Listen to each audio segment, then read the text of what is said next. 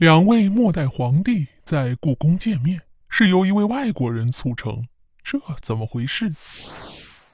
大清朝啊，灭亡了一百多年了。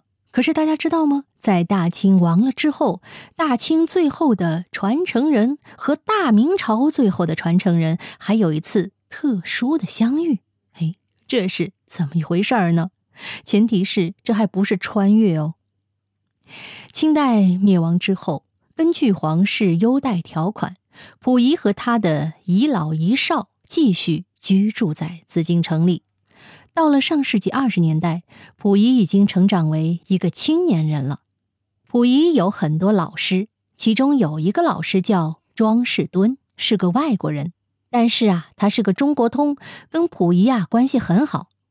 有一次呢，庄士敦在看报纸的时候，发现一行字儿，说延恩侯到十三陵去祭拜了。延恩侯这三个字怎么写呢？延续的延，恩人的恩，侯爵的侯。这么一个小新闻呐，庄士敦就很感兴趣，就问旁边的工人：“哎，延恩侯是谁呀？难道他是大明的后裔吗？”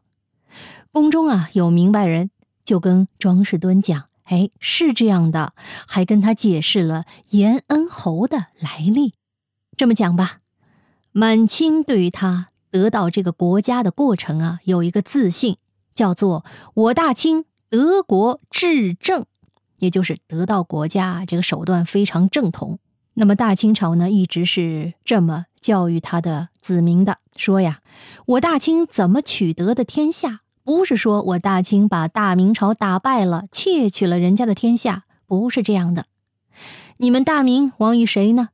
大明亡于流寇李自成，李自成攻破北京了，崇祯却上吊了，明朝终结了。后来，吴三桂为了给崇祯报仇，邀请我们大清派军队来打流寇，我们是邻居来帮忙的。后来帮完忙之后，我们感觉不有句话说：“天下有德者居之，无德者失之。”既然崇祯死了，那么我们大清就得到了这片花花江山，所以我们德国至正。我们不是像别的朝代那样啊，欺负孤儿寡母得来的，或者把人打跑打来的，或者甚至哭江山哭来的。我们不是那样的。那么，既然我们大清德国至正，所以我们就应当优待大明皇室后裔。但说实话，优待皇室后裔这句话呀，看来是骗人的。因为在整个满清入主中原的过程中，在整个康熙年间，大明后裔几乎被满清给杀光了。好不容易出来一次，朱三太子被杀一次，再出来一次，再被杀一次。到了雍正初年，到底谁是大明后裔都找不到了。但是好在朱元璋的子孙呢实在是多呀，皇室后裔在明代末年有上百万之众，所以经过千辛万苦寻找，终于找到了一个，在雍正年间找到的一个叫朱之廉的人。这个人祖上是洪承畴的监军，很早的就被满清俘虏了，所以反而这一支活了下来。雍正一看。啊，那这样吧，既然你是大明后裔，我封你为延恩侯，而且是世袭哦，可以让你们明代后裔这一支一直伴随我们大清朝，让世人感受一下我们大清朝是多么的仁慈。这个延恩侯啊，不是某个人的名字，而是一个侯爵位置的总称啊，所有沿袭下来的这个爵位的人都叫延恩侯。就这样呢，延恩侯从朱之廉一直传到了第十二代传人朱玉勋。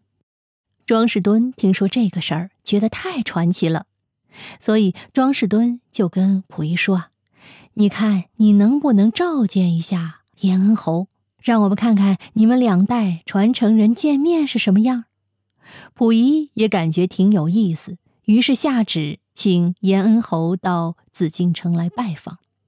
就这样，在庄士敦的撮合之下，大清最后的传承人溥仪和大明最后的传承人，也是清代最后一任延恩侯朱玉勋，在紫禁城见了面。